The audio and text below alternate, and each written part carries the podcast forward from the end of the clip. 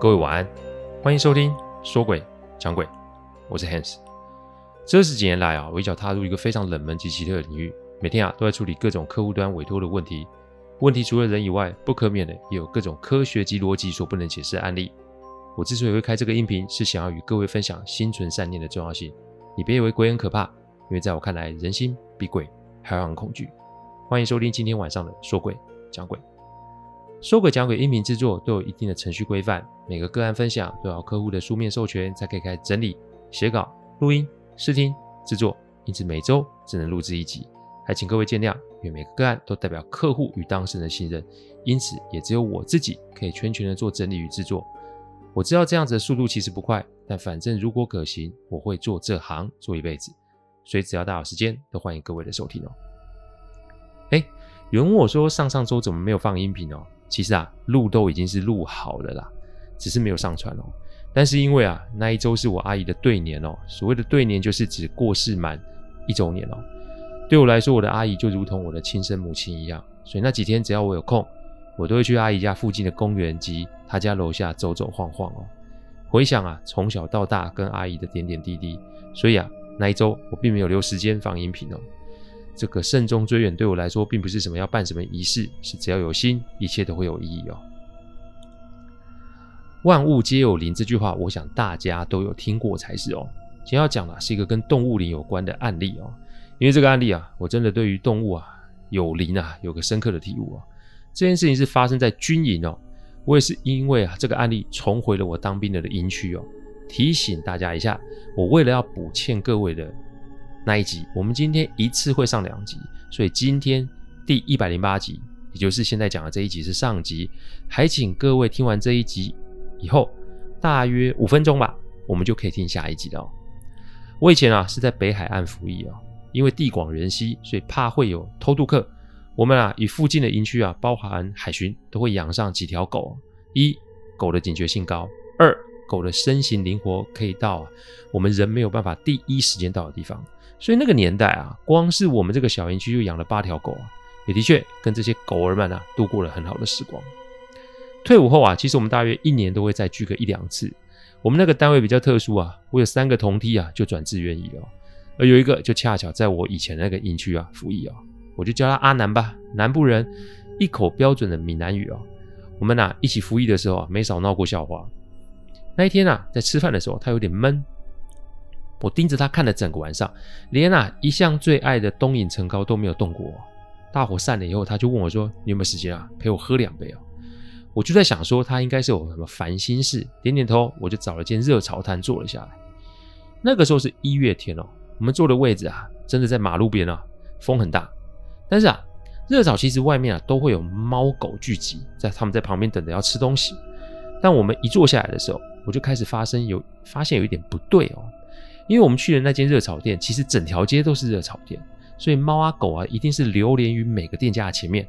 我们的桌子又正好是在店外骑楼下，所以正常来讲，猫狗一定不会少。但开始奇怪的是，我们这一桌他们就是不靠近。然后呢，每只猫狗对我的同梯阿南啊，只要经过就是龇牙咧嘴哦，一副就是看他不爽的样子。总之就是绕开我们这张桌子走。阿南喝了几杯酒以后，突然问我一个问题：“你信不信有鬼啊？”其实那个时候我已经出来好几年了，这类型的案子也遇了几件，所以下意识的我就反问他：“怎么啦？你撞鬼啊？”“不是我而已啊，是我们整个营区啊，我们以前待的那个营区。”“对啊，闹得整个营区都没办法待了，现在只有白天大家赶在那，到了晚上啊，谁都不敢留，连狗狗们都不敢留。我们那个营区其实方圆一百公尺以内都是没有民房的。”所以晚上营区的发生什么事，其实也不会有人看到或听到。这个事情啊，也传到了总部。那总部对这个事情也是让营区自行解决，因为那个时候三军统帅刚换人做，所以上头对这种事情其实也是避之唯恐不及。再来，新任的局长也还在熟悉相关业务中，这才让这个事情啊放在这边没处理哦。那你们怎么没有找法师去看？不是我们不找啊，是找了连营区都进不去，为什么？因为营区的狗都不给他进去啊，好吧，那你先说说这事情是怎么发生的？其实啊，我们这种外联单位讲的是绩效制，所以只要我们提供的讯息够正确，上面对我们啊就是睁一只眼闭一只眼。这里啊，特多士官长啊，总部嘛，将军不少，所以对于军纪其实是很要求。那时光长可是在部队里面是一个特殊的存在，在我们那个年代，一等士官长可是跟校级的军官是同等级数的，而且啊，士官长都是实战出身，因此除了将官之外啊，可说是什么人都不甩。我们那个单位啊，是连宪兵都没在管的，因此对于那种爱喝酒、脾气差的士官长，放到这里啊待退，也不失为是一个好的选择。这个士官长到营区啊，基本上不管事，所以啊，他跟营区的弟兄们啊算很亲近。而且啊，这次出事的还就是我服役时期的那位士官长。这位士官长什么都好，就是爱喝，常常因为因酒误事或是违反军纪啊。这一次事情是因他而起的。我们的单位很特殊，所以平日没少跟海巡及相关单位打交道。再者，以前要帮忙抓偷渡客，所以一周你没有跟他们喝个几拖是不可能的。那一天就是士官长去外面喝酒，但自那一天回来后，营区就开始不平静了。其实平日营区的狗啊，都是士官长在管的啊，所以平时狗儿们知道啊，士官长心情好，就会有好吃好喝的出现。所以啊，士官长在回应前，狗狗们都会在门口集结，等着士官长回来。但那一天不知道怎么回事，狗狗们啊都没有在门口集结。再来，士官长回应的时候，无论他怎么喊，狗狗们都不靠近。再来，就是对于士官长带回来的宵夜也没有兴趣，闻都不想闻。好，这也没什么。但隔天放在狗盆里面的宵夜全部都酸掉了。哎，各位，那个时候是冬天呢，北海岸冬天都是十度上下。再者，这些宵夜都是炸的。这夏天都不容易坏的，怎么可能在这种天气过了一夜就坏掉了呢？这还不打紧，隔天一大早，所有人啊都盯着士官长的门前直发愣，因为营区的狗八条狗统一在士官长的寝室前面上大号。当然了，狗狗想要在哪方便那是看他们。不过在营区里，这可从来都没有发生过，因为狗狗们平时上厕所的地方是有被训练的，因此这事情也让大家觉得奇怪。士官长。一大早出来就踩了个满脚大便，气得他在骂三字经。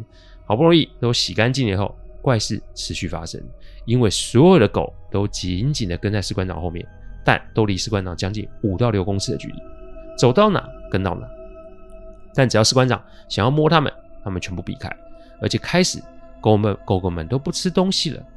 一般来说，我们到了下午大约四五点的时候啊，要带着狗狗们去巡营区哦。那天正好是阿南带狗狗们去巡视，一开门，狗狗们就争先恐后的窜出去。其实这也没什么，关了一天嘛，都想出去舒展一下筋骨。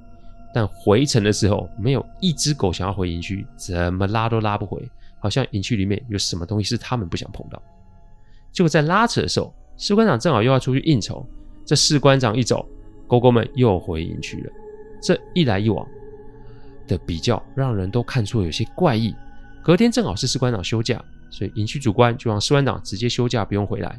那三天狗狗们都没什么异状哦。不过狗狗们没状况了，接下来就换人出事了。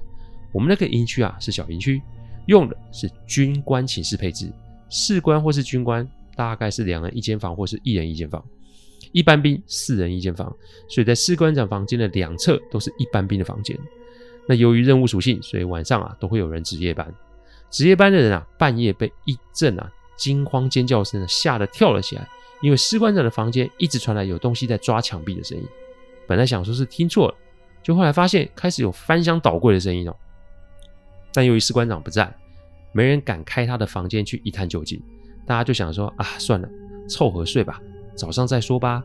但没多久，就有兵的脚被不明的东西给咬了。整间房间的兵都被咬了，拉开裤脚一看，每个人的腿上都有大小不一的咬痕及抓痕。可是问题是，营区的狗全部都在另一边呢，根本不可能有办法侵入房间去咬人。四名兵被送去医院打破伤风，虽然医生说没什么事，但这四名兵啊开始不时的发烧了。而这个同时，营区的狗便开始躁动了，好像是营区里有什么东西似的。那天晚上就搞得大家不得安宁了。隔天快接近晚上的时候，全部的狗儿都跑出营区了，集体逃脱。我们营区旁边是一大片的林投树加沙滩，所以啊，任谁都没有办法把他们带回来。狗是逃了，接下来就是留在营区的人了。当天晚上，所有房间的人、兵、士官、军官无一幸免，全部都被咬被抓，有的甚至出血了，全部人都被吓到不知道怎么办，所以全部人都在营区办公室待到早上。好啦，事情闹成这样，主官回来后啊，先是请了当地的师傅来看，结果师傅才到营区门口，营区的狗们全部聚集在营区大门口不给进，谁靠近就咬谁。但师傅一走，全部的狗儿又直接闪开跑了。一来一往，搞得主官呢、也没了脾气，只能将事情呢、报告给总部啊。阿南在营区折腾了几天没睡啊，这才轮到他出来放假。他一边唉声叹气的说：“再没几天又要回去被这个不知名的东西恶整了，还不知道会有多少事情会发生哦。”我听了听，我觉得奇怪。那我问我说：“士官长呢？”结果是士官长休假回家，带儿子出去买东西的时候被车给撞了，人啊还在医院躺着，两只腿骨都断了，估计要大半年才有办法下床。这一切啊，你要说巧也有点牵强哦。所有人都知道有鬼，但没人敢指名的说出来。军队可不比公司啊，你想说不用来就可以不用来。狗到现在都没回营区，所以只能做一天是一天吧。我想了想，我心中的几个疑点。照理来说，狗对人类啊是很友善的动物啊。我们营区的狗啊，对我们营区的人也是如此哦。但没有道理，才几天就出现这种变故。还有，我们现在住的地方，还真的是猫狗都不愿意经过。这边代表阿南的身上也有一些东西，所以我在想，那不如嘛，先去处理阿南身上的东西，透过阿纪去理解一下是什么东西啊，在营区里作祟，说不定可以帮上忙。于是啊，我跟阿南说了一下我的想法，阿南听了半信半疑。不过这种啊，死马当活马医也是没办法的事，再加上我也是这个营区出来的人哦，于是他想了想，点点头，我当下就拨了通电话给阿纪。阿纪听完后啊，就要我啊。拉开阿南的裤子去看抓痕及咬痕，所以当阿纪听完我叙述的形状的时候，阿纪说这是狗灵啊，具体的成因不清楚，但他讲了一间庙，让我们先过去。那间供奉的是鼎鼎有名的哮天犬啊，哮天犬是谁？哮天犬其实是中国神话传说中二郎神身边的神兽，辅助二郎神啊，狩猎冲锋，斩妖除魔。原型啊是白色的短毛细犬。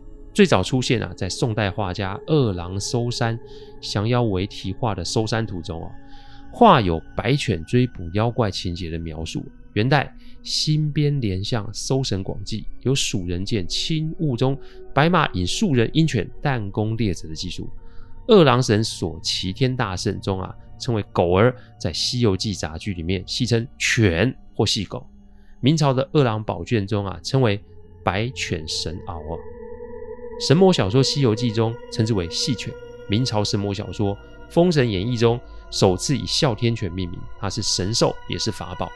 每次啊，二郎神放哮天犬，书中用的词汇都是祭起哮天犬。所谓的祭起，一般记起都是法宝，说明哮天犬是可以随身携带的。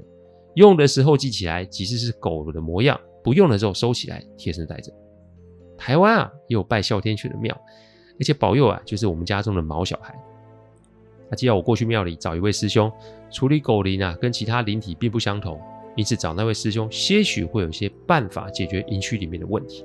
我说，哎，那就别等了吧，我们现在就坐夜车、巴士南下。到了南部大部大概也是早上，于是我们先去了我家，简单的洗了个澡，搭巴士哦南下。各位也许会觉得高铁很方便很快，对不对？但是啊。夜班巴士啊，可说是个既省钱又可以睡觉的好地方。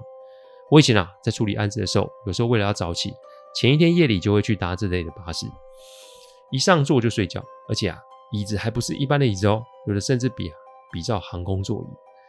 除了上洗手间会有些许不便，说真的，不错的选择。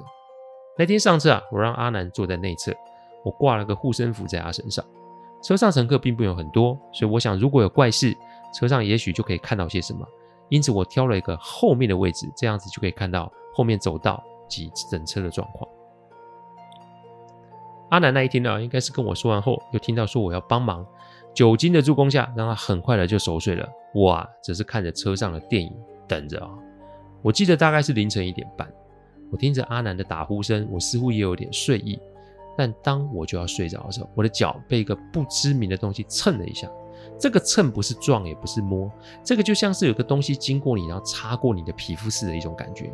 隔着牛仔裤，我可以感觉蹭我的东西是有毛的，不但有毛，还伴随着一股动物才会有气味哦。